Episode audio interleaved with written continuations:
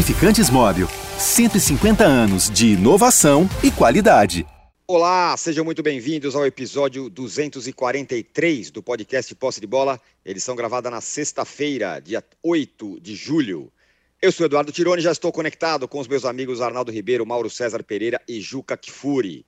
Corinthians versus Flamengo. É simplesmente isso o que a gente vai ter nas quartas de final da Libertadores. E a prévia da disputa acontece neste fim de semana, pelo Campeonato Brasileiro em Itaquera.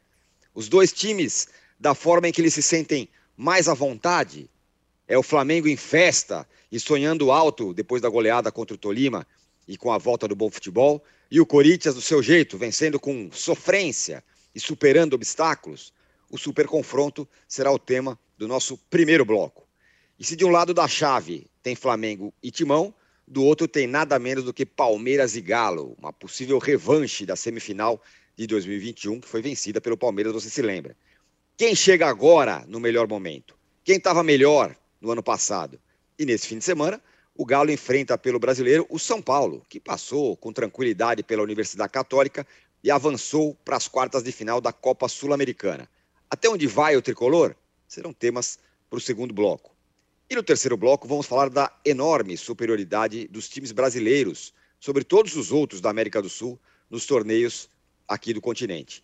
A América está ficando pequena para o Brasil? Vamos falar também da polêmica do VAR entre River e Vélez. Já temos aí uma enquete no ar, estamos pensando nela há alguns dias e hoje ela saiu, que é a seguinte: qual torneio está mais difícil em 2022? A Copa do Brasil ou a Libertadores? Já dê aí o seu voto e a gente vai debater também sobre isso. Lembrando que, claro, hoje é sexta-feira, no final do episódio, o Juca vai entregar o ratão de bronze, ele já está sendo devidamente ilustrado com caol ali pelo Juca e ele vai entregar no fim do programa. Bom dia, boa tarde, boa noite a todos. Já pedindo likes de antemão, temos aí uma meta de 2 mil likes hoje, por favor, vocês comecem a nos, nos ajudar. Bom dia, boa tarde, boa noite. Juca, Corinthians e o Flamengo vão se enfrentar do jeito que eles mais gostam. O que eu quero dizer? O Flamengo em festa. Ganhou de 7 a 1 a torcida voltou, juntou Pedro e Gabigol. Enfim, o Flamengo, o Super Flamengo está de volta. E o Corinthians, daquele jeito Corinthians, nós gostamos de sofrer, com a gente é tudo difícil, passamos na raça, e nesse fim, nesse fim de semana pelo brasileiro? Vai ter até treino aberto em Itaquera, Juca. O que, que você prevê aí? O que, que você projeta para esses confrontos? Muito bem, bom dia, boa tarde, boa noite, âncora, amigos, todos que nos veem.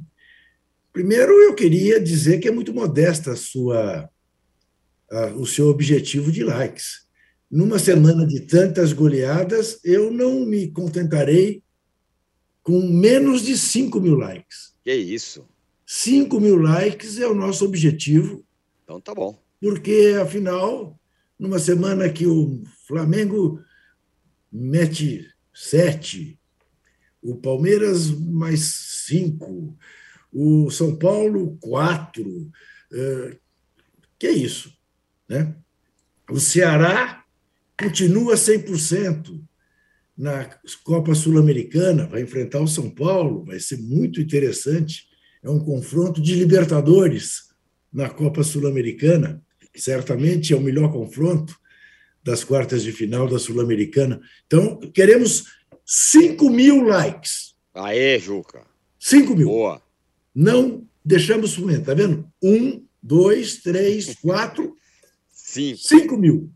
É isso aí. Isto posto, Vamos pôr as coisas nos seus devidos lugares. A classificação do Corinthians para as quartas da Libertadores não foi uma classificação futebolística. Foi uma classificação cardíaca.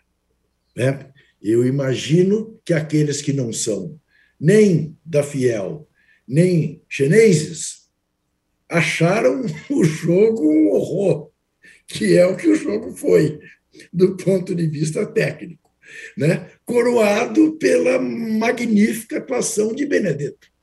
Né?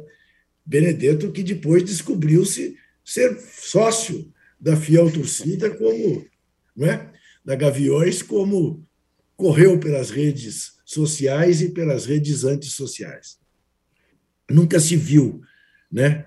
Aquele pênalti que ele bateu já na decisão por pênaltis é uma coisa histórica, né? Até agora não sabem onde a bola foi parar. Foi a chamada vitória do coração, né? A, a eliminação do Boca deu-se desta maneira. Não há roteiro possível de você pensar na bomboneira lotada, um time esfacelado que ainda perde dois jogadores, um no fim do primeiro tempo, o outro no começo do segundo, e sai de lá classificado. Aquilo não existe. Né? Não existe, aquilo se deve a Cássio, a Gil, e com esse requinte, né? o negro Gil dando uma porretada em todos os minoria, né? racista que frequenta a bomboneira. O jogo contra o Flamengo domingo, sem nenhum, sem nenhuma brincadeira, sem nenhum golpezinho, sem nenhuma tentativa de cercar o que quer que seja, evidentemente é um jogo que tem o Flamengo como favoritaço, para usar a expressão consagrada pelo nosso companheiro Arnaldo. Favoritaço. Né? Não apenas porque o Flamengo está reencontrando o seu futebol. Né? O Flamengo é um espetáculo no Maracanã. É, placar alemão, 7 a 1. É, como o Flamengo vem muito mais inteiro, né? Corinthians continuará esfacelado. Né?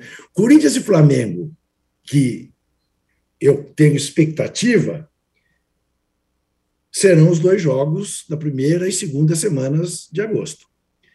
Quando então o Corinthians deverá estar bastante fortalecido pelos jogadores que estão fora, né? E ainda aí com a volta do Vital, do Ramiro, né? Eh, de, enfim, eh, jogadores que são jogadores eh, de nível para jogar no Corinthians, poderemos ter equilíbrio. Né? Não, não, não considero o Flamengo favoritaço contra o Corinthians na Libertadores. Projetando que estarão ambos completos. Mas agora, domingo, é um jogo que tem muito mais importância para o Flamengo do que para o Corinthians. Né? Eu acho que o, que o Vitor Pereira e que os corintianos minimamente razoáveis, né, embora justamente tomados pelo entusiasmo é, da conquista na terça-feira, porque é daquelas coisas corintianas, o corintiano razoável sabe que o Corinthians não é candidato ao título do Brasileirão. E, embora esteja muito à frente do Flamengo, o Flamengo pode alimentar o sonho de ainda ter chance no Brasileirão. Remota, eu acho, mas tem, porque tem elenco para isso. E se reforça né, para fase final do Brasileirão ser ainda melhor do que ser bem melhor do que foi até aqui.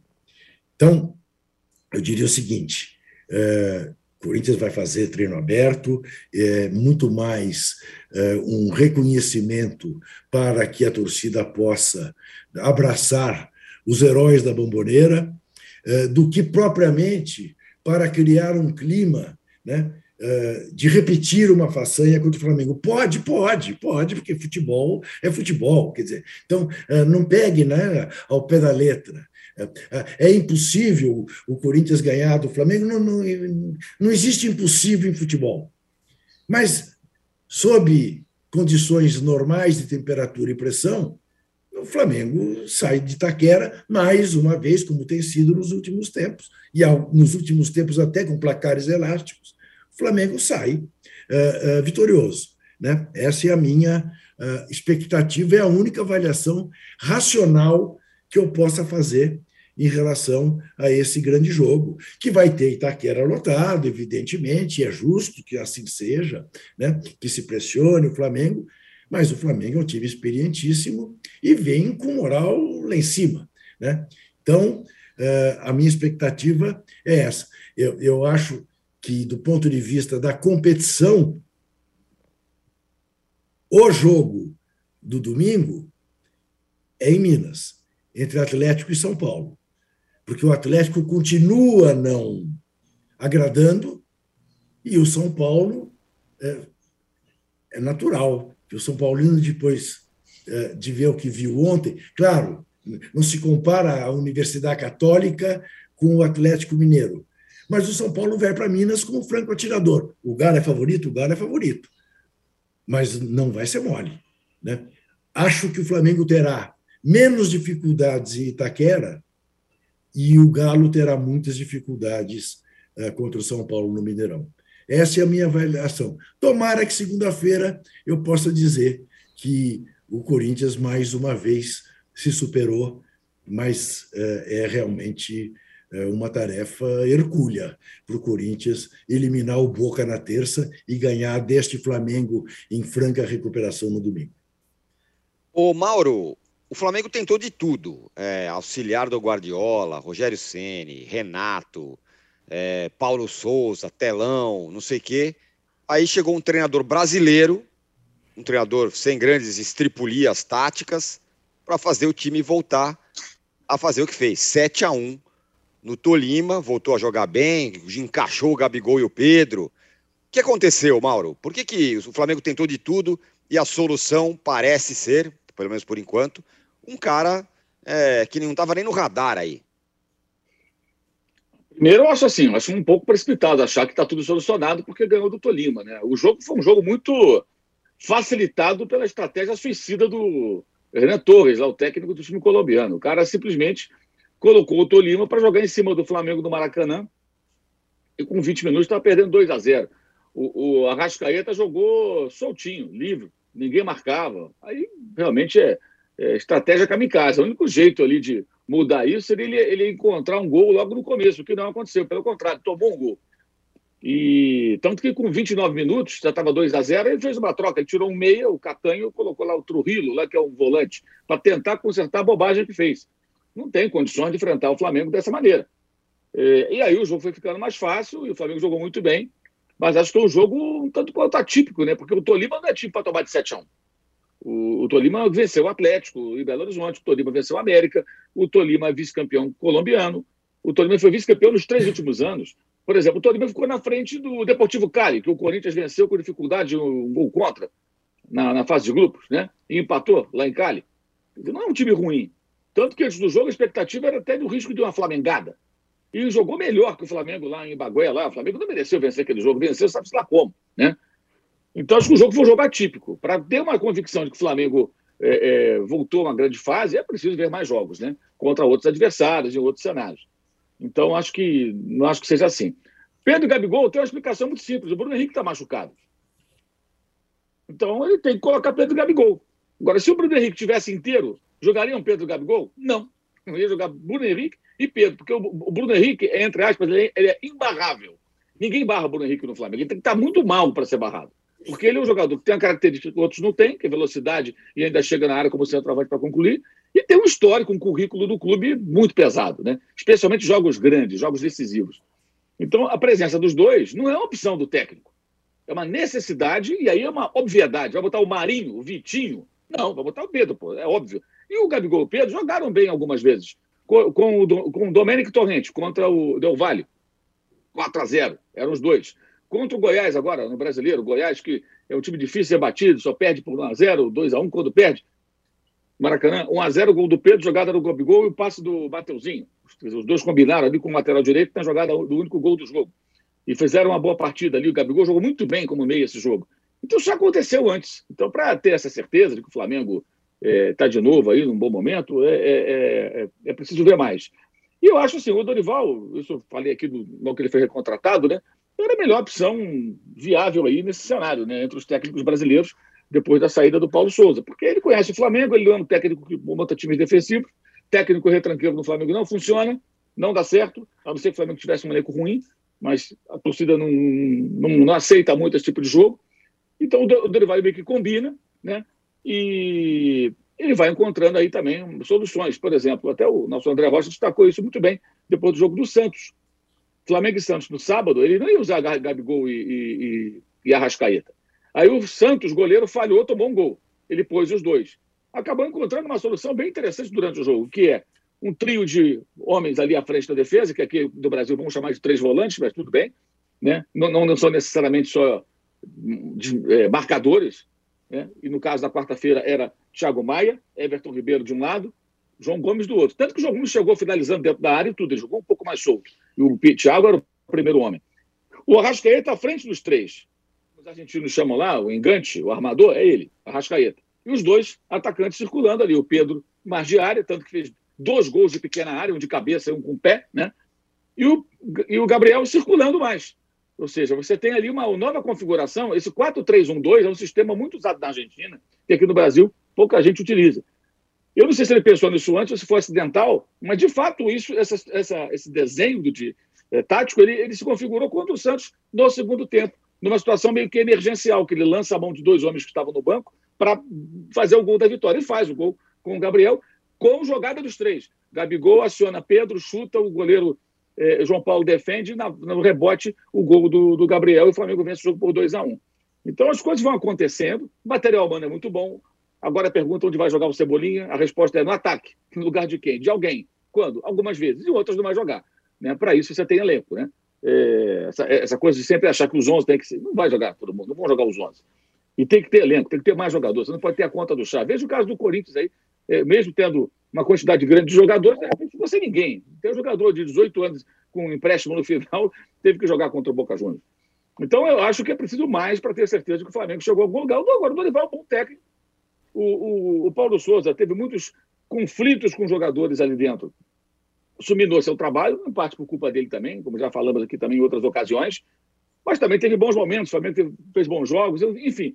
Sempre tem um pouco também dos trabalhos anteriores, exceção do Renato do ano passado, que não deixou nada, né, para minha opinião, ali. Aquilo era uma bagunça desgraçada. É, ao final do ano passado, time pessimamente treinado. É, e o Dorival vai, vai encontrando aí o seu, seu, o seu caminho, né? E com habilidade, com jeito para lidar também com aqueles medalhões. Você vê que ele pôs o Diego no começo, aos poucos o Diego não está aparecendo. Sábado jogou Vitor Hugo. Domingo deve ser o jogo, o time do jogo do Santos, e não o, jogo do Tolima. Vai ser o Flamengo B, como foi contra o Santos. Certamente. Porque quarta-feira tem um Atlético que tem que vencer por 2 a 0 Talvez um, ou talvez não, com certeza. O goleiro Santos, mais dois, três jogadores que jogaram titulares como contra o Tolima, devem começar também contra o Corinthians mas não vai ser o mesmo time. Então, eu acho que a defesa, para mim, vai ser Marinho, Rodrigo Caio, Pablo e, e Ayrton Lucas. Toda diferente. Aí o Thiago Maia, acho que vai poupar, que jogou todos esses jogos agora, tanto que saiu durante o jogo de quarta-feira. João Gomes, esse deve jogar, porque voltou de dois jogos de suspensão, um na Copa Libertadores e outro no Brasileiro. Né? Então, esse deve jogar. Everton Ribeiro jogou parte de alguns jogos, outro jogou inteiro, talvez jogue. Arrascaeta e Gabigol, acho que não vão jogar, vão ficar guardados para quarta-feira. Pedro pode ser que jogue, porque não foi titular contra o Tolima lá na Colômbia. Marinho volta. Vitinho pode aparecer, ou Lázaro. Enfim, vai ser outro time. Vai ser o time que jogou contra o Santos, com duas ou três mudanças no máximo, em relação àquela escalação inicial. E esses caras ficam no banco. Qualquer necessidade, Gabigol, Arrascaeta, tu pode entrar para jogar 20, 15, 10 minutos na busca de um resultado. É, Davi Luiz no banco, esse pessoal todo no banco. Eu acho que vai ser assim. E, de certa forma, se der certo no domingo, vai ficar melhor para o Dorival, porque ele vai ter aí a convicção de que ele tem ali meio que um time titular e um outro time competitivo, né? Porque venceu o Santos na Vila. Se conseguir um bom jogo, um bom resultado contra o Corinthians jogando com essa equipe, você passa por um teste, dois testes, na verdade, que mostram, que não dá para jogar algumas partidas do brasileiro com esses caras quando tiver jogos aí de Libertadores ou de Copa do Brasil intercalados, né? Então eu vejo dessa maneira, mas eu não acho que o Flamengo já possa bater no peito orgulhosamente, achando que o time voltou a jogar, porque é um jogo, né? Foi um jogo. Contra o Santos, primeiro tempo foi bom com esse time B, segundo, nem tanto, embora tenha conseguido a vitória. Lá na Colômbia foi um lixo a atuação do Flamengo. Foi uma semana, gente, uma semana antes, foi uma porcaria, um horror. O Flamengo merecia tomar um coco lá do, dos colombianos e ganhou de 1 a 0 aquele gol do Andreas. Então, eu vejo dessa maneira. E a questão do Pedro Gabigol passa pelo Bruno Henrique. Não tem Bruno Henrique. Então é Pedro Gabigol, ponto. Vai inventar moda? Não tem que inventar. Pedro Gabigol, eles já jogaram bem com outros técnicos, podem jogar bem, se tiverem sequência mais ainda, né? Até porque o Gabriel precisa ter um companheiro que entre na área, que faça o papel do centroavante. O Bruno Henrique faz esse papel inúmeras vezes. E sem o Bruno Henrique, Não dá para você ter o Gabriel saindo da área, correndo para lá e para cá e tal, e não aparecendo ninguém. Aliás, nesse jogo passado, até ele fez uma grande jogada para a esquerda. Nesse momento, quem apareceu foi o Everton Ribeiro, que perdeu um gol na pequena área. Podia ser oito, né? Mas eu gosto do 7x1. Veja, o Mauro, é, você me parece estar sendo mais sensato do que a sensatez. É, eu posso me enganar e não será a primeira vez, mas eu não acredito que o Flamengo vá poupar no domingo. Porque o, o Flamengo não está podendo desperdiçar chance se ainda pensa no brasileiro. Acho que se o Flamengo for jogar contra o Corinthians em Itaquera, como foi na Vila Belmiro contra o Santos, aí eu reformulo a minha opinião. Eu acho que o Corinthians passa a ter chance de ganhar o jogo. Pelo clima que vai ter em Itaquera, é muito mais, muito mais caloroso do que o clima que tem acontecido na Vila Belmiro. Eu tenho para mim que o Flamengo vai com a armada completa. Vamos ver. Acho que você tem razão do ponto de vista de que é mais sensato. Mas entre o raciocínio entre ficar vivo no Brasileirão e eventualmente entregar a vaga na Copa do Brasil, que vamos convir. Ah, um... Juca, é quarta-feira. É é quarta-feira e os caras estão aqui, ó. Tá sedenta, é. a maior rivalidade. A rivalidade hoje de Flamengo e Atlético é comparável a Palmeiras e Corinthians, São Paulo e Palmeiras. Pode ser. Pode ser. A torcida Não. quer, a torcida quer o Atlético. O jogo Pode é quarta-feira. O jogo para o Flamengo é quarta-feira. É, um, é um, dos maiores jogos dos últimos Quando tempos que é? do futebol brasileiro, eu acho. Quarta-feira. É, quarta-feira.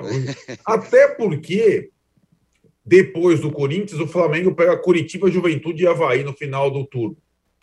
Então, acho que o Flamengo ainda vai ter, e, to, e, todos os outros que vão decidir Copa do Brasil terão que fazer opções esse final de semana. O Atlético Mineiro, o Palmeiras, o Atlético adversário do Flamengo na quarta. Eu acho que o Flamengo ele vai ter que fazer escolhas, não vai poder.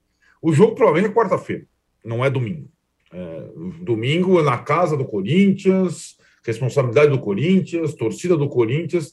O jogo é quarta-feira no Maracanã, lotado contra o Atlético, a torcida babando, pedindo, pedindo, entre aspas, vingança. Vou deixar bem entre aspas aqui.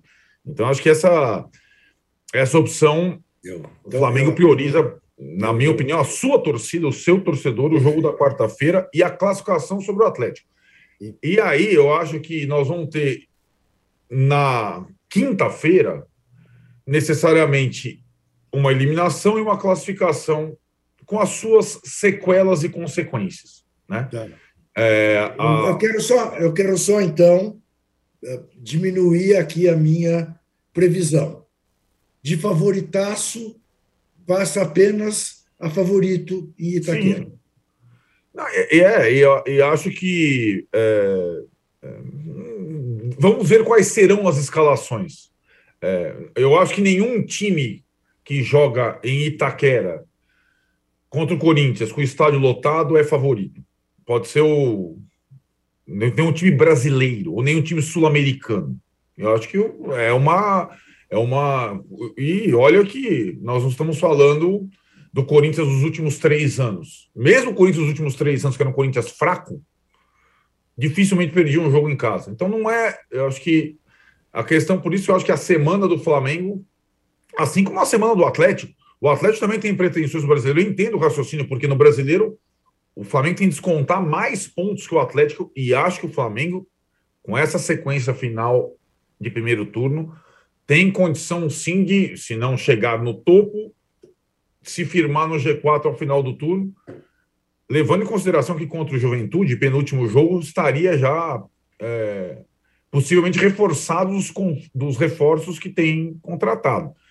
Mas eu acho é, esse jogo da, quarta-feira é muito interessante, porque a gente tem que é, mensurar é, o que o vencedor terá de estímulo e pretensão para a temporada numa frente tripla, e o perdedor, como ele vai conseguir é, remediar a ferida, mas aí tendo uma vantagem sobre os demais que será é, um tempo mínimo de trabalho entre jogos, né? Com a ausência na outra fase da Copa do Brasil. É interessante. Lembrando sempre o seguinte: ninguém quer ser eliminado de nada, ainda mais para algum rival. É, é, é, fora de cogitação, pode ser o torneio, e convenhamos, como o âncora fez de uh, belíssima enquete, a Copa do Brasil, nesta edição, com esses times, ela é mais difícil que qualquer campeonato, porque ela pode ter, sei lá, o Flamengo pode passar pelo Atlético, depois ter o, sei lá, o Palmeiras. Corinthians ou Palmeiras, é, enfim, não tem comparação com o cruzamento da Libertadores, na minha opinião, que, que até está sendo chamada de mini Copa do Brasil, a Libertadores, pelo Flamengo e Corinthians de um lado, Atlético e Palmeiras do outro. Mas é, está lá no. E agora nós temos isso documentado no livro do Abel Ferreira, que foi até a Bienal aqui e tal, e autografou. Ele computa a, a, a, possibilidade do time chegar inteiro na final da Libertadores no final da temporada, a eliminação que o Palmeiras teve o CRB, né? Ah, no, no, na Copa do Brasil, que permitiu semanas de trabalho, de aperfeiçoamento. De novo, mesmo os melhores times brasileiros dos últimos anos, o Flamengo de 19 e o Atlético de 2021, ninguém conseguiu a frente tripla. Em calendários menos cruéis do que esse. É muito difícil que alguém consiga a frente é, Mesmo o Palmeiras, mesmo o Atlético, mesmo o Flamengo. Arnaldo, é, é. O, que, o que aconteceu com o Palmeiras ao ser eliminado uh, na Copa do Brasil foi a mesma coisa que aconteceu com o Corinthians quando o Tolima o eliminou. Isso. Lembra Exatamente. Disso? Exatamente. É que, é, é que aí é quanto tempo demora para cicatrizar a ferida e, né, para porque às vezes a ferida é tão funda que dá uma, uma, uma desestabilizada com o geral. Mas, assim, é, é, esse jogo de quarta-feira, é, para mim, é um, é um divisor de águas na temporada do futebol brasileiro. Acho que é o grande jogo da temporada. Para mim, é muito maior do que o jogo da Supercopa, porque tem muita mais coisa envolvida. O momento dos, dos times é outro. E, e, acho que. E nessa, o Corinthians. É que tá, né? O Corinthians ele tem que fazer agora a conta de recuperação dele é, enquanto time. O Corinthians vai ter um, uma rodada é, para rifar, que é a rodada no meio de semana contra o Santos, com todo respeito. É, o, Santos vai lá, é, sem técnico, vai tentar ganhar o mas descontar quatro gols, convenhamos, é, é virtualmente impossível. Claro. E, e aí eu acho que o Corinthians só vai conseguir estar mais inteiro com a volta dos principais jogadores, com a inscrição do Will Alberto, mais para o final. E, e, talvez sim, Juca, aí o, o, Corinthians, em termos de título brasileiro, talvez ele perca a atração, já está perdendo, porque o, o, elenco é curto. Não, não é, e é desequilibrado, e tem muita gente machucada e tudo mais. O Corinthians não tem só o Flamengo, ele tem o Ceará fora, tem o Atlético Mineiro ainda, tudo no final do primeiro turno. Sim. Então, tá difícil para o Corinthians entrar em três frentes, porque ele não tem o elenco do Flamengo, ou do Palmeiras, ou do Galo, e não terá, mesmo com reforços. O Galo, o Palmeiras e o Flamengo serão ainda mais fortes do que já são. O Corinthians, talvez, mas não é uma certeza. Olha aqui, eu não sei exatamente quem, mas eu estava passando os olhos aqui rapidamente nos comentários. Alguém me chamou a atenção para dizer que o Flamengo está apenas três pontos de desvantagem em relação ao Corinthians. Não são três pontos, não, tá, amigo? São cinco. É, não Muito é bem. pouca diferença. Ó, respondam a essa pergunta aqui, ó é, do Flávio Tabuada. Dorival alguma vez teve um time como esse para mostrar seu valor? Eu sempre achei ele muito bom. Se ele for campeão de um ou dois títulos, ele merecia ficar no comando. Isso seria muito para ele? Pergunta aqui o Flávio Tabuada. Ah, se o cara ganha dois títulos assim, o cara fica, né, Mauro? É, a permanência dele vai depender fundamentalmente disso, não tenho a menor dúvida. E ele treinou o Santos do Neymar e do Ganso, né? Foi campeão é. da Copa do Brasil e tal, campeão paulista, com aqueles jogadores. É, depois disso, acho que não teve assim, um, um, elenco desse, desse, desse tamanho, né? Agora, é. vai depender do que ele vai conseguir fazer até o final do ano. É simples assim. Agora é interessante observar também que o time está muito mudado. Aquela papo de 2019 tem que acabar de vez, né? Uhum. O goleiro mudou, lateral direito foi embora, o zagueiro só tem um que ficou, que não jogou essas partidas, foi o Rodrigo Caio. O lateral esquerdo jogou agora, mas está se despedindo, que é o Felipe Luiz. Aliás, até é questionável que ele seja titular, né? No meio campo não tem mais Gerson, não tem mais o, o, o, o Diego Ribas, que jogou várias partidas, o Arão está perdendo espaço, o Bruno Henrique está machucado. Então, daquele time vão ficar aqui: Rodrigo Caio, Everton Ribeiro, se não perder posição amanhã ou depois, Arrascaeta e Gabigol. Três, quatro jogadores, no máximo. Em alguns momentos, quando não jogar o Rodrigo Caio nem o Everton Ribeiro, talvez só Arrascaeta e Gabigol, até o Bruno Henrique um dia voltar e tal. Então, o time já é outro, não é mais aquele time de 2019. Eu queria falar também do Rodinei, né? É, é impressionante como as pessoas têm dificuldade de entender uma coisa tão simples que é Rodinei, ofensivamente, é um jogador que tem predicados, ele é forte, ele vai no fundo, ele sabe fazer um cruzamento. Então, quando ele aparece num jogo como esse, em que o Tolima não tinha ninguém para ele marcar praticamente o jogo inteiro, salvo raros momentos, né? E tinha ali um sinal verde ali no, no, no, no lado direito do campo do Maracanã, instalaram um sinal verde, aqui é semáforo, né? No Rio é sinal, no, no Sul é sinaleira, e por aí vai. Mas botaram lá o negócio lá, e assim, Rodinei, sempre a onda verde para você, vai embora. Ninguém por ali. Ele descia pelo corredor direito, ninguém. Então ele jogou muito à vontade. E aí ele mostra que ele pode realmente ser um jogador útil. Agora, na defesa é um desastre. Aliás, o gol aconteceu naquele setor do campo. Logo depois, outra jogada do Tolima, naquele setor do campo. E já estava um sacode. Então, o problema do Rodinei, que o torcedor do Flamengo não entende, é o seguinte: ele não sabe jogar na linha defensiva. Ele não sabe jogar de lateral direito. E o diabo que o cara é lateral direito, gente.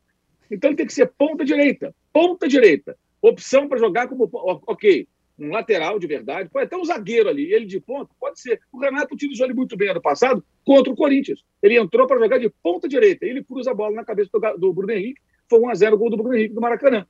Então, é, é, é, isso. O Renato, isso o Renato sacou. Esse maluco aí não posso botar no lateral, vai de ponta. Botava ele de ponta, porque é um, é desgraça ele jogando lateral. Ele não tem a menor noção. Ah, mas jogou bem contra o Tolima. Foi o único jogo, sério, o único jogo que ele jogou de lateral direito e que defensivamente ele teve uma boa atuação foi o jogo de lá quando jogou bem até o Léo Pereira, ou seja, foi um jogo atípico, né? Léo Pereira jogou bem, Bruno, é, é, o, o Rodinei jogou bem e o Andrés Pereira fez o gol da vitória. Então, tudo foi ao contrário naquele jogo, o Flamengo jogou mal e venceu a si mesmo. Mas essa é uma preocupação que o Flamengo deveria ter. O Flamengo está no mercado não está procurando lateral direito. Tem que procurar um lateral direito. Um elemento que saiba jogar na linha defensiva ali, linha de quatro, lateral direito. Primeira missão, você é um jogador de defesa, amigo. Tem que saber defender. A partir daí, sabe apoiar, sabe cruzar, sabe fazer ali uma tabela e tudo, uma triangulação, beleza, ótimo. Então esse é o jogador que você tem que contratar. A primeira lição, a primeira, a primeira tarefa, saber jogar defensivamente. O, o, o Rodinei não sabe, e o Mateuzinho ainda, como é jovem, pode até corrigir isso, tem muitas limitações no seu jogo defensivo. E ali é mapa da mina para todo mundo. Então, o time que vai jogar contra o Atlético, vai jogar contra outros adversários, que é enfrentar, vai enfrentar o Corinthians na Libertadores, não pode é, é, é, é ignorar esse fato. E esses jogos também não servem para você achar que tem que renovar o contrato, que o cara é solução para a posição, porque não é. Simplesmente porque não é, isso é muito claro. Muito bem. Ó, fechamos aqui o primeiro bloco do posse de bola. Não, não, cara, fechamos coisa nenhuma. Não, não, não. Ah, então não vai. Fechamos, não fechamos likes. porque, porque é, é, estamos chegando a 3 mil likes nesse primeiro intervalo. E... É pouco. É pouco. É pouco. Muito pouco. Isso é verdade. Então, nosso objetivo, eu vou repetir, são 5 mil likes que nós queremos. Exatamente. 5 mil, no mínimo, na semana dos sete do Flamengo, dos quatro do São Paulo, dos cinco da bicicleta do Rony, eh, nós, dos, do, da, daquela beleza de, de, de gol e de atitude do Fred, do São Cássio. Nós estamos superlativos nesta sexta-feira. Isso Queremos 5 mil, não aceitamos menos do que isso. E digo mais, digo mais, não voltaremos na segunda-feira se não tivermos, no mínimo, 5 mil likes. Dito Muito bem, isso, Juca. âncora, Muito pode bem. chamar Ó, os comerciais. Chamarei só antes de dar uma parcial da nossa enquete que pergunta o seguinte: qual torneio está mais difícil em 2022? É a Copa do Brasil? 52%. É a Libertadores? 48%. Equilibrado, hein? A gente já volta já já para falar do Galo e do Palmeiras e também do São Paulo. Galo e Palmeiras é outra semifinal, é, outras quartas de final da Libertadores e o Galo enfrenta o São Paulo, que está classificado na Sul-Americana, enfrenta o São Paulo pelo Brasileiro. Já voltamos. Há mais de 150 anos, os lubrificantes Móbil acompanham a evolução dos motores, trazendo tecnologia e inovação para veículos de todo o mundo. Uma tradição que se renova a cada dia, garantindo a liderança no desenvolvimento de produtos de alta performance. Conheça a tecnologia móvel para o seu motor durar mais. Se tem movimento, tem móvel.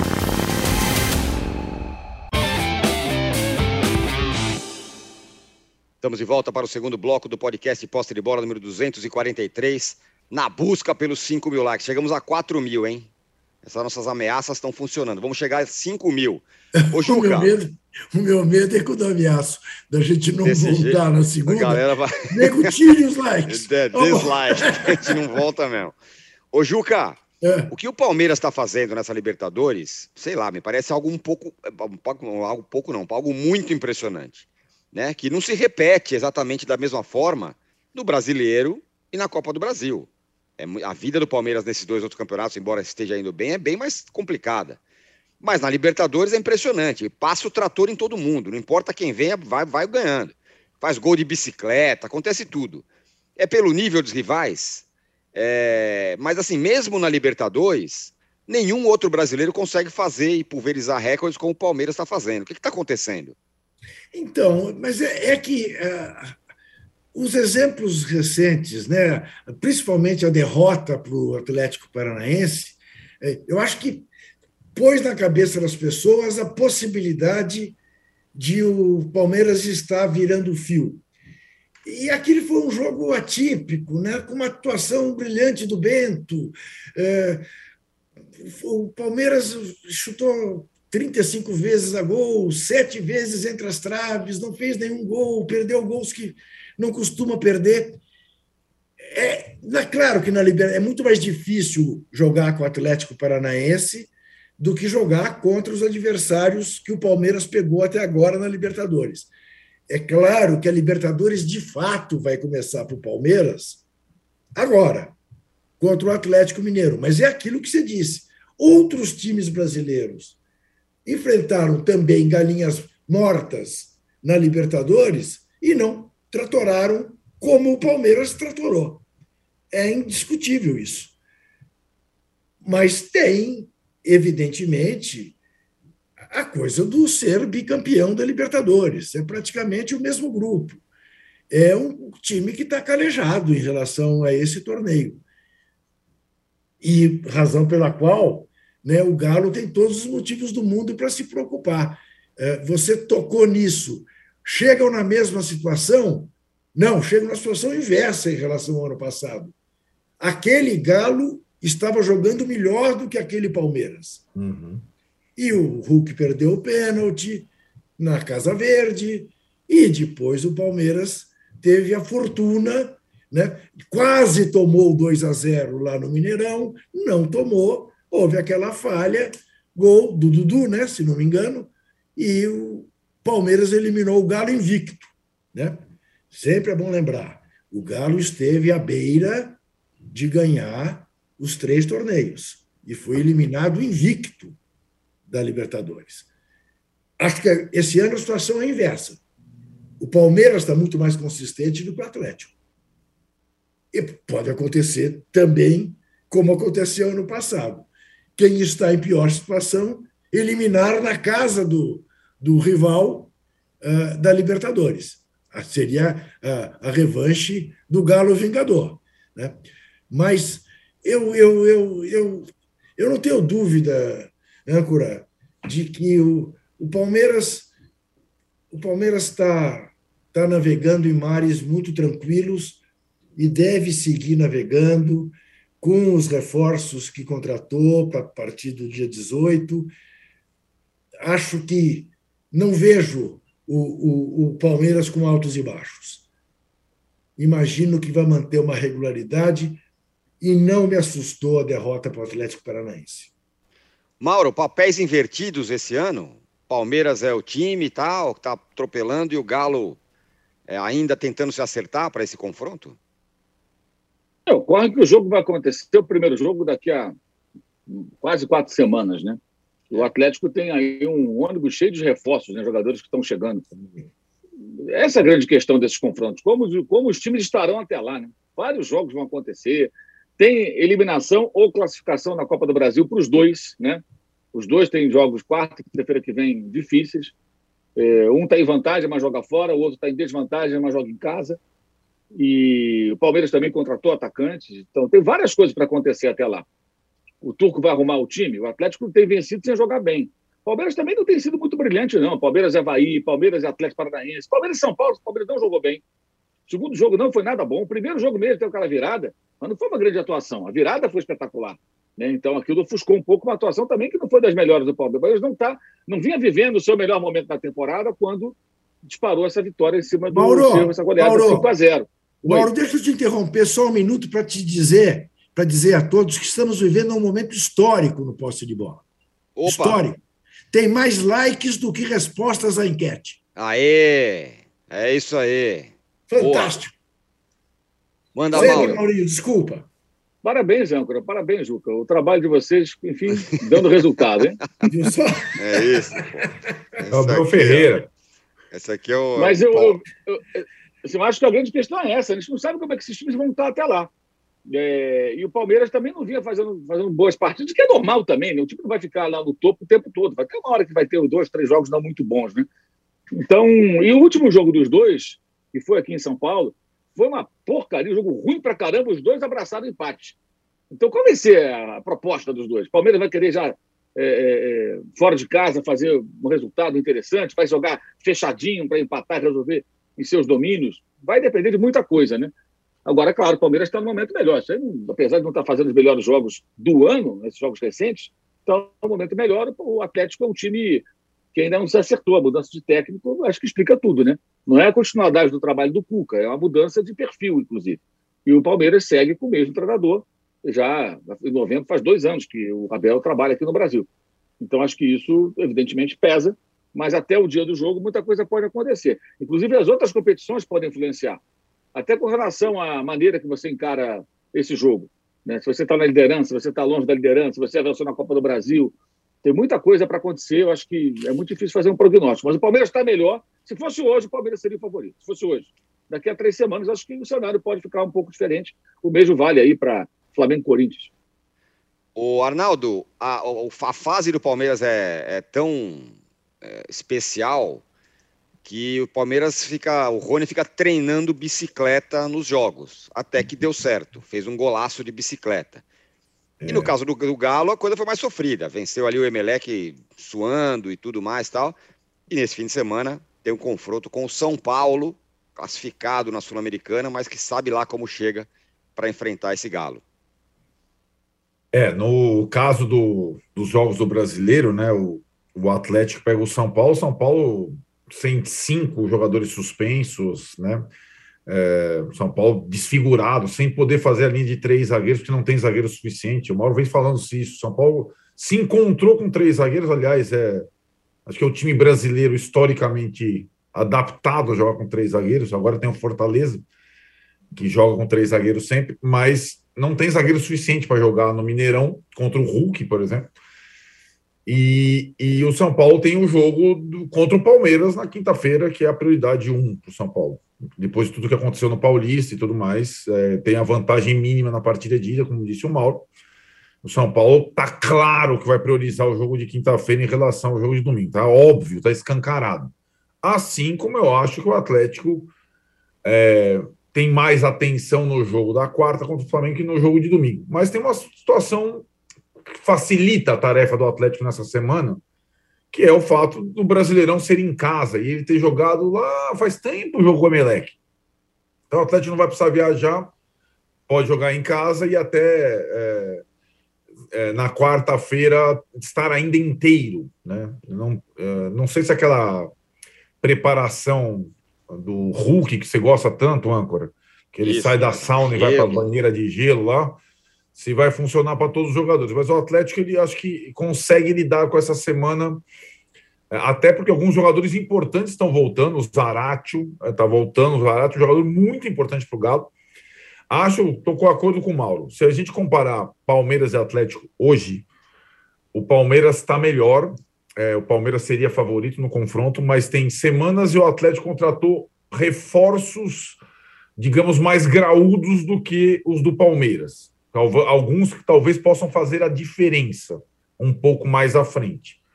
O Palmeiras contratou jogadores, não necessariamente para ser titulares, jogadores jovens de ataque podem dar novas opções, até o Rony bicicleta, como centroavante, coisa que o Narvarro não conseguiu fazer. Mas o Palmeiras, para falar do brasileiro onde ele lidera, mas oscila, ele não chegou nessa situação, e agora, às vésperas do confronto da Copa do Brasil, com a vantagem talvez que ele esperava, né? Então, é, aquela folga na tabela, ela, ela diminuiu. E o Palmeiras, desses todos os times da ponta, ele vai ter que fazer a viagem mais longa. Ele vai pegar o Fortaleza destroçado em todos os aspectos. Em Fortaleza, primeiro contra último, desesperado e eliminado da Libertadores, mas o Palmeiras tem que ir a Fortaleza, viagem, o gramado é pesado. E aí que tá, acho que o Palmeiras tem como o prioridade, é, ou além da, da possível conquista do tricampeonato seguido da Libertadores, seria maravilhoso, o Brasileirão que o Abel ainda não ganhou e o pontos corridos que ele ainda não dominou nesse período. Então, desses todos os times envolvidos na rodada do Brasileiro, eu acho que o Palmeiras vai inteiraço para Fortaleza, até porque o jogo com o São Paulo é na quinta apenas, né? Então, Palmeiras, é, é, na, em comparação com o Galo, é, ele tem um momento melhor, mas é, o Galo pode, é, com a volta de alguns jogadores fundamentais, os reforços contratados, equilibrar as coisas daqui a três, quatro semanas, né? É, e e o primeiro jogo é no Mineirão, como disse o jogo inverte a coisa. É, e veremos. Também tem a questão torcida, né? No, no ano passado, o confronto foi tão estranho porque o Palmeiras jogou sem torcida na Libertadores contra o Atlético, aquele jogo estranho que o Palmeiras em casa só se defendeu, em que o Hulk perdeu o pênalti, o Galo jogou com parte da torcida no confronto de volta, no 1 a 1 que o Palmeiras se classificou. Hoje, o Palmeiras seria favorito, mas é daqui a há 20 dias. Então tem coisa para chegar até lá. Juca, vai ter São Paulo e Ceará nas quartas de final da Sul-Americana. São Paulo ganhou de 4 a 1 descobriu aí um menino, Marquinhos, que fez um. Rodriguinho. Rodriguinho, desculpa, que fez Rodriguinho. um golaço. Rodriguinho fez um golaço. Enfim. O novo Kaká. Olha. Sempre são, né? E vai encarar o Ceará, que é um time forte, hein? na Sul-Americana, sem dúvida. Eu estou dizendo que é um jogo de nível Libertadores e fui criticado por isso. Eu acho. Eu acho que você pensa, São Paulo está fazendo uma boa campanha na, na Sul-Americana. É, empatou um jogo, né? Os outros todos venceu, não é isso? Sim. Isso. É, o Ceará ganhou todos os jogos que disputou. Está passando o trator. Fez aquela, aquela, aquela virada que é histórica em La Paz. Virar um jogo em La Paz no segundo tempo não é mole, são raríssimos os clubes que conseguem. Então, eu estou com uma grande expectativa. Eu, eu, eu confesso, e acho que é uma deficiência minha, eh, eu olho para a Sul-Americana assim de soslaio. Mas eu não perco esses dois jogos, São Paulo e Ceará, por nada. Por nada. Acho que serão dois jogos sensacionais. E, e, e avalio que daqui para frente, né, é, provavelmente teremos o Inter como um semifinalista, porque pega o Melgar. A dificuldade maior do Melgar é o jogo a 2.300 metros de, de altitude, mas que não chega a ser nenhuma altitude assustadora. É, o Atlético, o Atlético Goianiense vai ter o Nacional do Uruguai. Já eliminou o Olímpia, que é um time de camisa pesada. Né? Eliminou ontem nos pênaltis. Agora vai ter outro time de camisa pesada, mas de, de um time que não é sombra do que já foi o Nacional. Vai ficar muito interessante agora essa Copa Sul-Americana. A partir de agora eu vou prestar atenção nela. Muito bem. É, Chegamos aqui, a 5 mil. Chegamos a 5,3 mil. Dá para chegar é, em 5,5 mil. Vamos combinar, então, hein? Então, veja bem, né? É uma questão de ênfase, né? É, é pois é. O Emayer deixando meu like desde Berlim. Love, diz ele, valeu. O Caio Takata fala: fortaleçam o like aí, rapaziada, valeu. O Lúcio Mesquita Júnior fala: Fred vai te pegar, Fred eterno. Já Fred tá pegou. Tá se despedindo do futebol. E obrigado aqui a mensagem também do Henrique Joia, falando da goleada 13 a 0. E E o Igor fala o seguinte: Mesa, não acha um absurdo aquele cântico horroroso da torcida do Galo na ida da Copa do Brasil? Sim. Cheio de preconceitos? Não Sim. tem sido nem denunciado pela promotoria desportiva? Em É. 2014 houve desclassificação, diz aqui o Igor. Nós demos, nós demos um ratão de bronze por aquele campo. Exatamente. Bom, a promotoria do STJD, que, que denuncia tudo, poderia realmente denunciar isso aí, né? Denuncia coisas muito menos importantes é, do que essa. Muito bem, fechamos aqui o segundo bloco do podcast Posse de Bola 243. Se a gente forçar um pouquinho, dá para chegar em 6 mil likes, certo? Não, não, não é assim.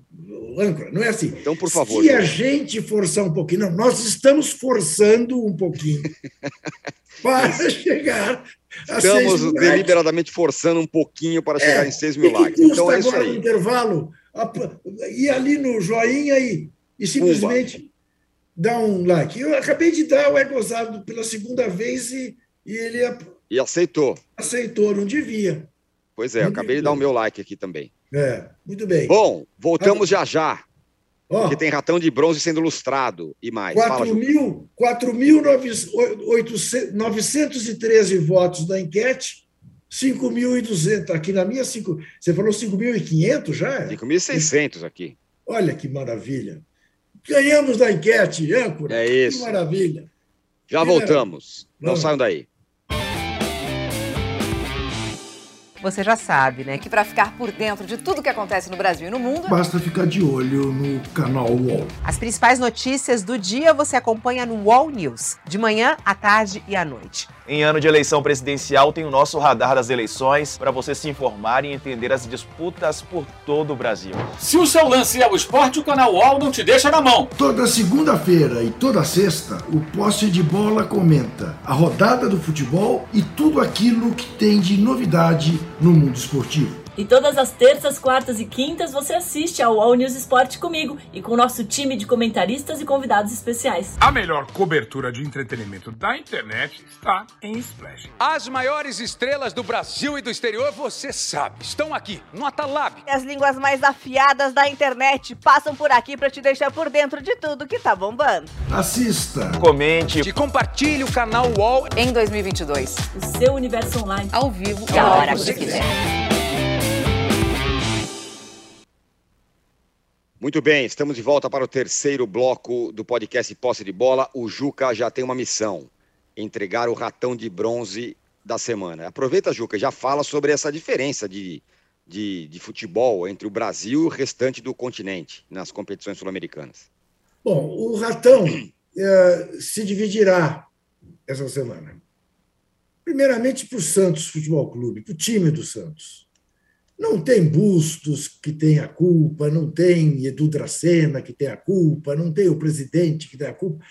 Eh, Não eliminar o Tátira na Vila Belmiro é imperdoável. É imperdoável. Uma coisa que não honra a camisa provavelmente mais gloriosa do futebol brasileiro, que é a camisa do Santos Futebol Clube. Por tudo que o Santos já foi. No passado passado e no passado recente. É inadmissível ser eliminado pelo Tátira. Inadmissível. Então, aos jogadores do Santos que estiveram em campo, metade deste ratão de bronze. A outra metade vai para o imbecil do torcedor do Corinthians, que rasgou dinheiro lá na bomboneira, como se dissesse aos argentinos que a moeda deles não vale nada e a nossa vale muito.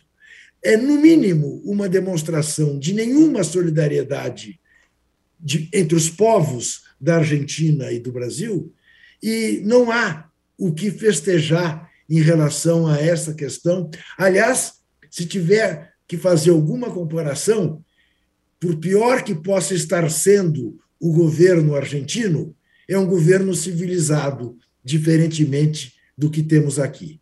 E o Corinthians está submetido a uma sanção por parte desta equilibradíssima Comebol, que permite as coisas que permite em termos uh, de racismo, né, porque um cretino rasgou dinheiro na bomboneira. Muito Dito bem. isto, Sim, âncora, veja, temos quatro entre oito na Sul-Americana, cinco entre oito na Libertadores. Evidentemente que não é apenas o dinheiro que faz a bola entrar, mas o dinheiro ajuda a fazer a bola entrar. E a diferença que existe hoje de investimento entre os times brasileiros e os argentinos, né, que são sempre os nossos maiores rivais, é grande, exceção feita ao River Plate, né, que também gasta uma barbaridade.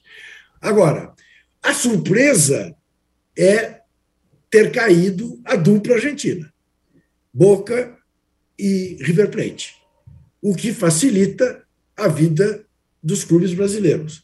Agora, o jogo entre River Plate e Vale Sartes no, Monumental de Nunes foi dessas coisas assim, foi um tango. Foi um tango permanente, porque uma pressão brutal do River Plate, brutal, mas as maiores chances de gol, exceção feita ao gol que o VAR anulou, foram do, do, do Vélez. O, o melhor homem em campo foi o Armani, o goleiro do River Plate. Fez três defesaças né, que teriam liquidado o jogo se o Vélez tivesse feito um daqueles gols. Para as perspectivas dos clubes brasileiros, foi o melhor resultado. Cacique Medina, que o Inter dispensou, classificou o Vélez contra o poderoso River Plate. Pois é, isso é outra curiosidade do, do desse, desse, dessa história. É, olha, você que está acompanhando aqui o nosso podcast Posse de Bola ao vivo, às 10 horas, agora também ao vivo, o canal UOL entrevista, entrev... canal UOL entrevista com o Mário Gobi.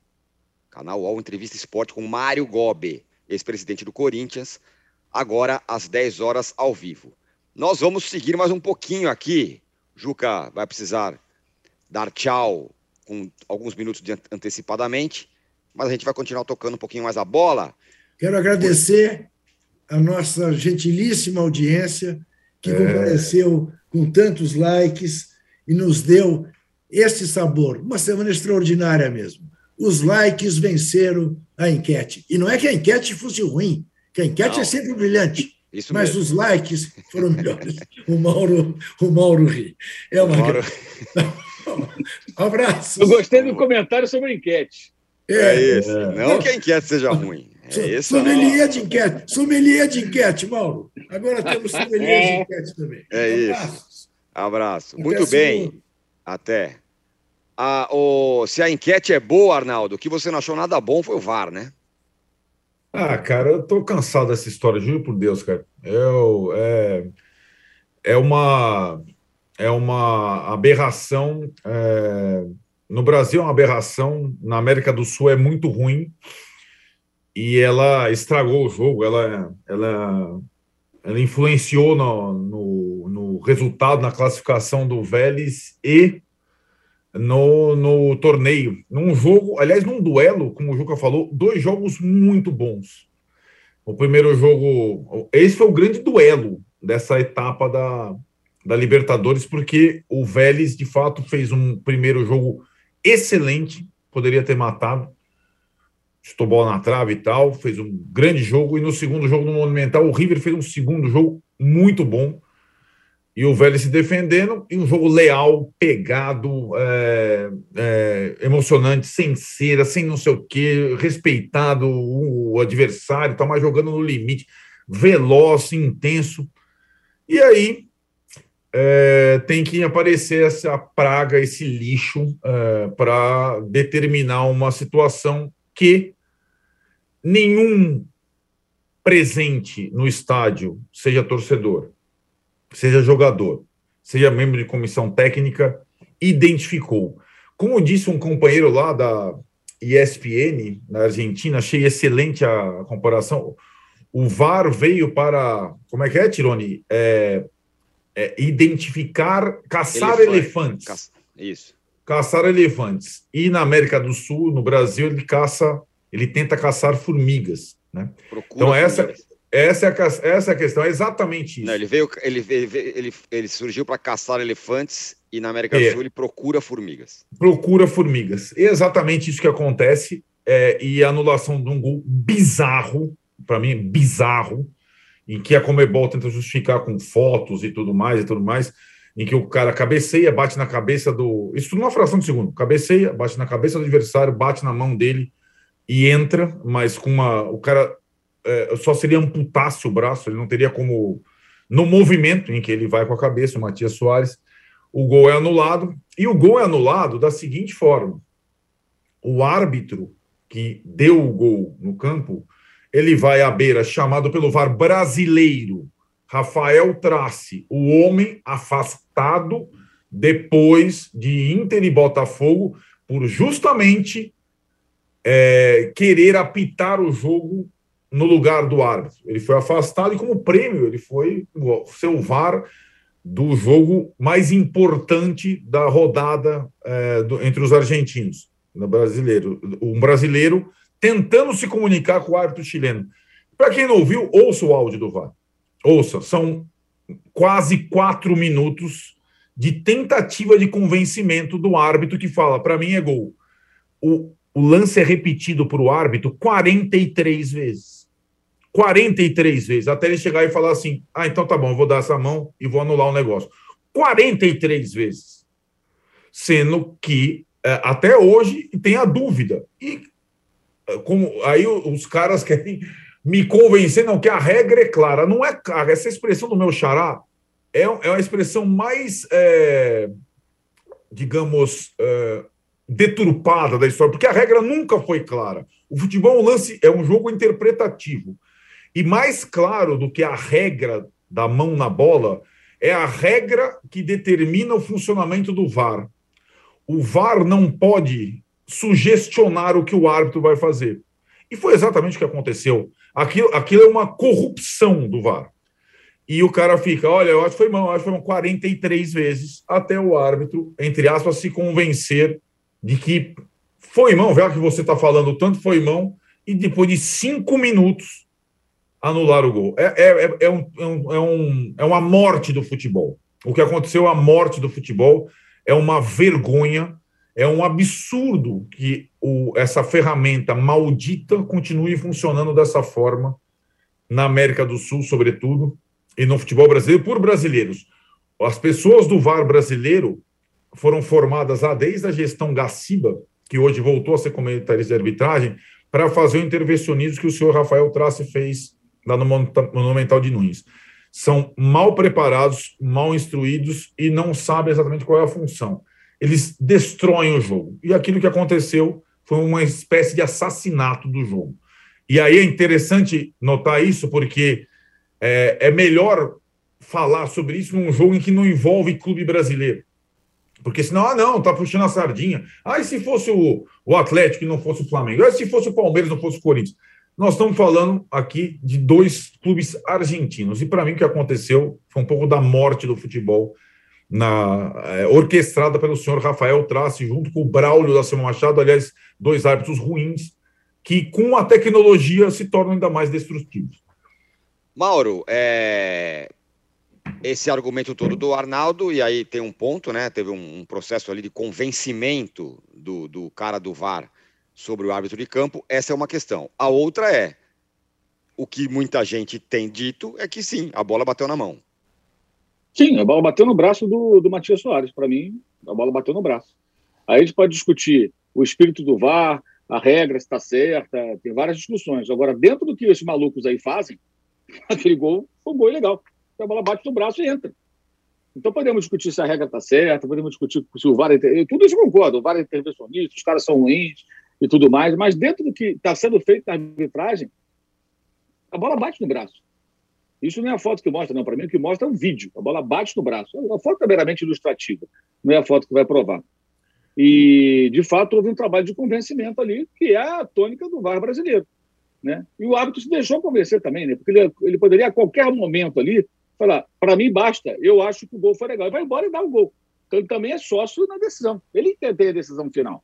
Agora, árbitro brasileiro no VAR, a FIFA, a FIFA, inclusive, não levou nenhum VAR, não levará nenhum VAR brasileiro para a Copa do Mundo. Né? Você colocar árbitro brasileiro de vídeo significa o quê? Ele vai tentar interferir. Então, se você quiser a menor interferência, não coloque brasileiros. Se você quiser a maior interferência, coloque brasileiros. A escala da Comebol colocou lá os, os brasileiros fazendo esse trabalho. Eles vão interferir. Agora, que a bola bate no braço, na minha opinião, acho que ela bate sim. Aí a, a questão é a discussão desse espírito do VAR. Ele deve interferir, ele deve entrar, acho que aí é uma outra conversa. Agora, analisando friamente, que a bola bate no braço, bate no braço do Matias Soares e vai para dentro do gol.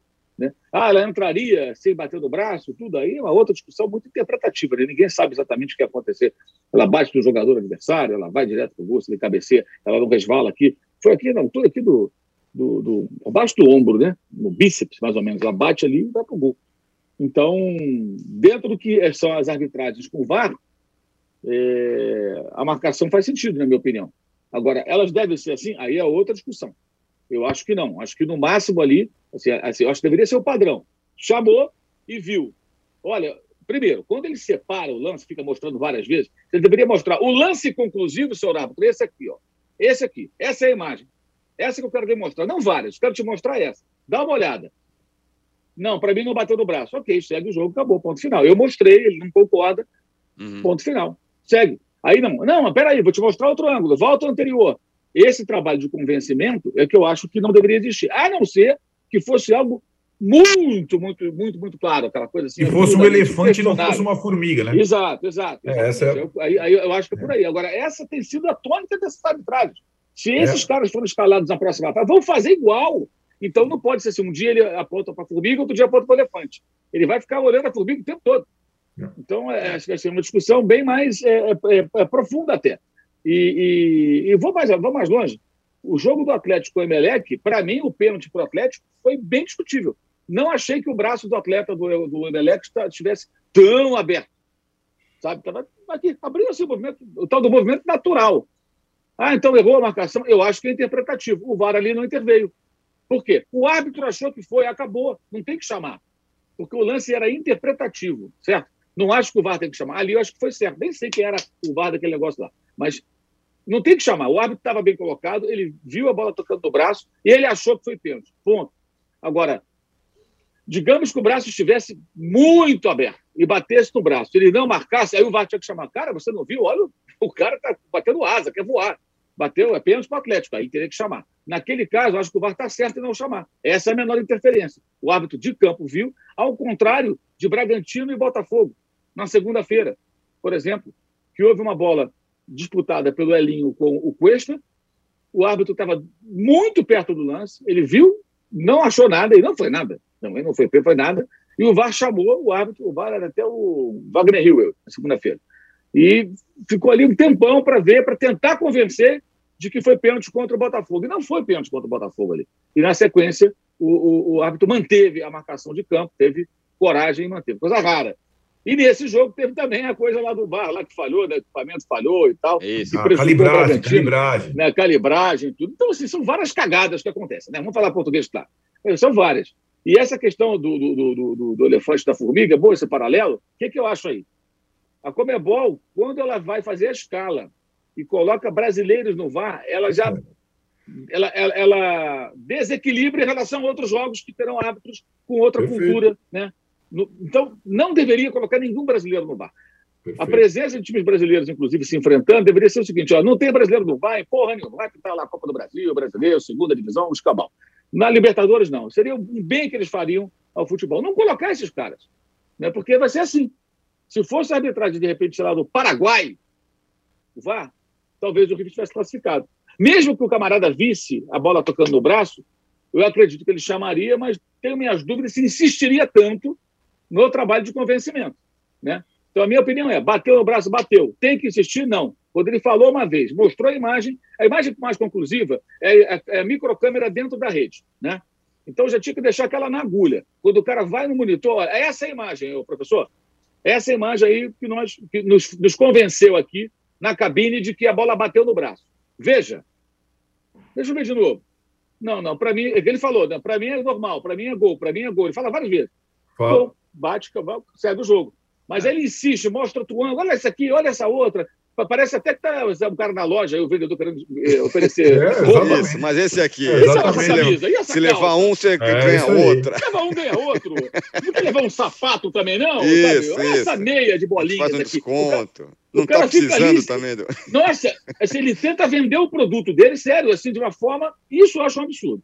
Acho que tinha que é. mostrar uma vez só. Ó, bateu aqui. Aí, claro, se o árbitro de campo pedir, não, deixa eu ver outras imagens. Mas não, mas não é o árbitro de campo que pede. É até legal que as pessoas estão nos acompanhando. Assistam esse. No, eu botei no meu Twitter o link lá para o vídeo da Comebol. É incrível. Aí, aí, aí, aí, você vê que o cara está falando em portunhol, né? O, o traço. É. Tá, não, tem esse aqui, de novo. Aí, aí fala para o editor: volta a imagem tal. Vamos ver de novo. Aí tanto martela que o cara acaba mudando de ideia e acaba não dando gol do, do River Plate. Eu acho que assim, os argentinos estão acostumados com várias pataquadas lá também. Lá tem muita coisa que não funciona. Mas essa coisa do VAR intervencionista é um produto meio de Brasil. Eu acho que os nossos irmãos não estão muito bem adaptados ainda não. É isso mesmo. Muito bem, fechamos aqui o posse de bola número 243. O Juca já foi, já se despediu. Valeu, Mauro, valeu, Arnaldo, valeu a todo mundo. Nos deram muito like, 7 mil likes. Que espetáculo. espetáculo a gente volta espetáculo. na segunda-feira. Valeu também, Rubens, Fernando, Paulo. Segunda-feira estaremos de volta. Tchau. Você pode ouvir este e outros programas do UOL em uol.com.br/podcasts. Posse de bola tem pauta e edição de Arnaldo Ribeiro e Eduardo Tironi. Produção de Rubens Lisboa. Operação de ao vivo de Fernando Moretti e Paulo Camilo. Coordenação de Fabrício Venâncio e Juliana Carpanês. Os gerentes de conteúdo são Antônio Morei e Vinícius Mesquita. E o diretor de conteúdo é Murilo Garavello. Qual?